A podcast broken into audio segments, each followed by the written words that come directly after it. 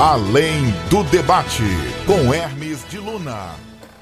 Oi, gente. Toda quinta-feira a gente está por aqui no site da TV Correio, tvcorreio.com.br, trazendo aí o nosso podcast Além do Debate. A gente vai falar hoje de um tema muito interessante, palpitante, intrigante e que está causando muita polêmica nos bastidores da política. Nós sabemos que na segunda-feira começou o prazo para as convenções partidárias.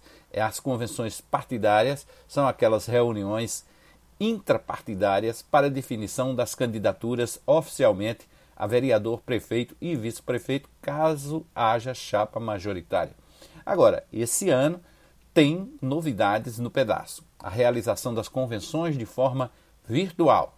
Aí tem todo o formato. Tem a virtual propriamente dita, sem a presença de público, tem a virtual com também a presença de público e a transmissão, claro, pelas, pelas plataformas digitais.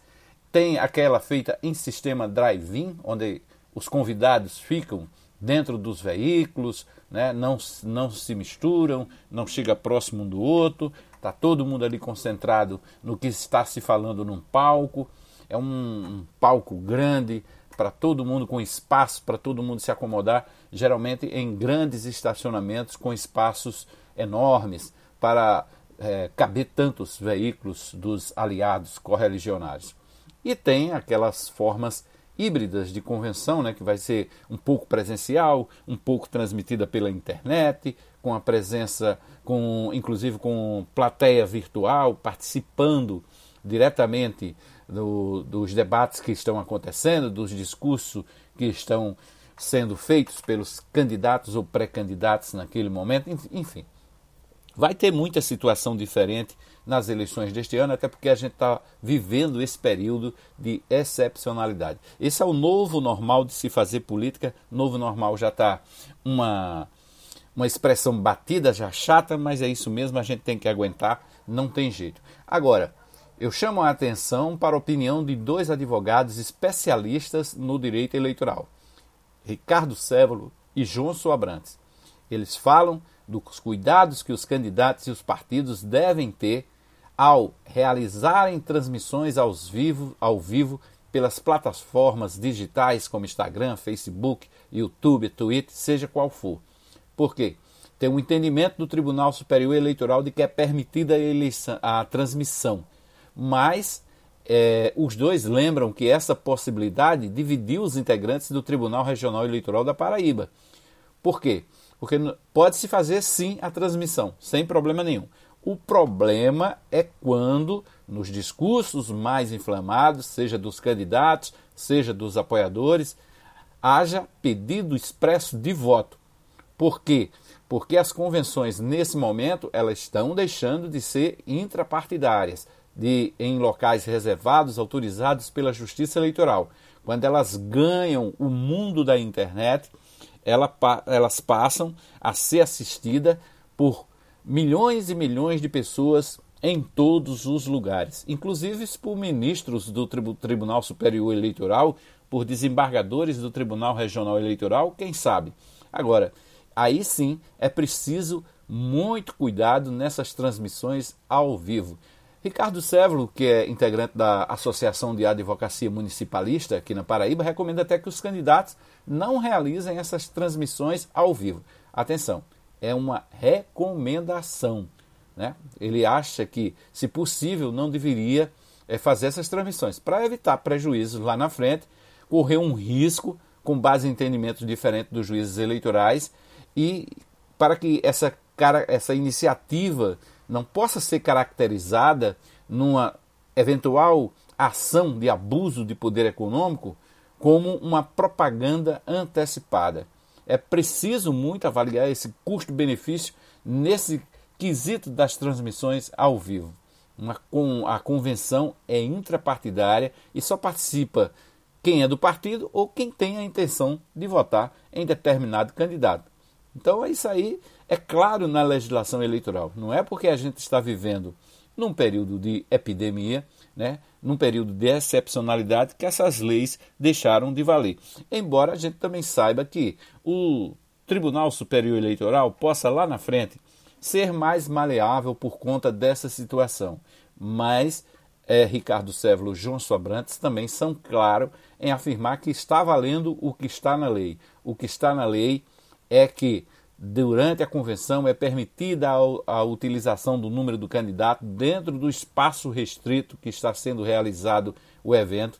São permitidos os discursos dentro do espaço da convenção e para que se peça, inclusive, o voto a quem está lá dentro do espaço da convenção, mas no momento em que candidatos e partidos fazem essa transmissão online para todo mundo ver e escutar, e todo mundo é atingido pelos apelos que vão decorrer dessa convenção, isso se torna, se tem um efeito muito perigoso para que eh, a gente possa acompanhar de uma forma com muita cautela. Candidatos e partidos querem com certeza inovar, mostrar inovação, modernismo, mostrar interatividade, eh, mostrar que são é, responsivo né, dentro dessa, dessa linguagem de internet, mas podem extrapolar e cometerem crimes eleitorais. São convenções em tempo de pandemia que precisam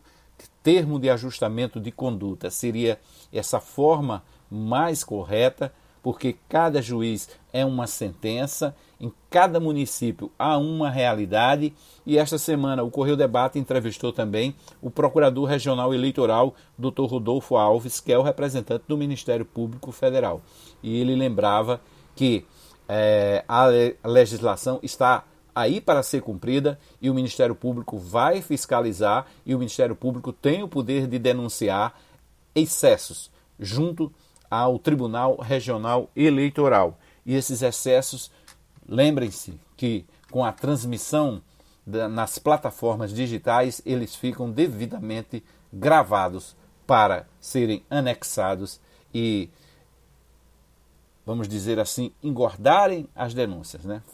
darem musculatura, poderem dar musculatura a esses processos tudo de abuso eleitoral. Então, é bom ficar ligado, né? não é só a internet que faz uma boa campanha e a gente tem que ter ficar muito atento porque os excessos vão ser punidos.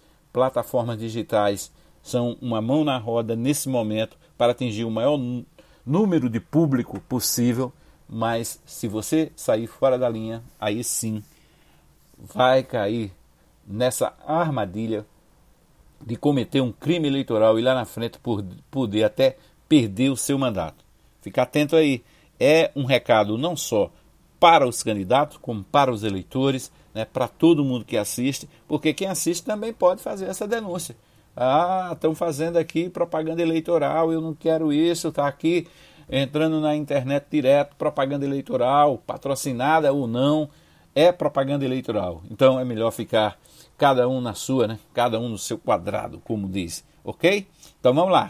Quinta-feira da semana que vem tem mais podcast além do debate aqui no portal, no site da TV Correio, tvcorreio.com.br. E eu reforço aqui o convite a você a assistir todos os dias, 10 para as 2 da tarde, o Correio Debate na TV Correio. Além do debate.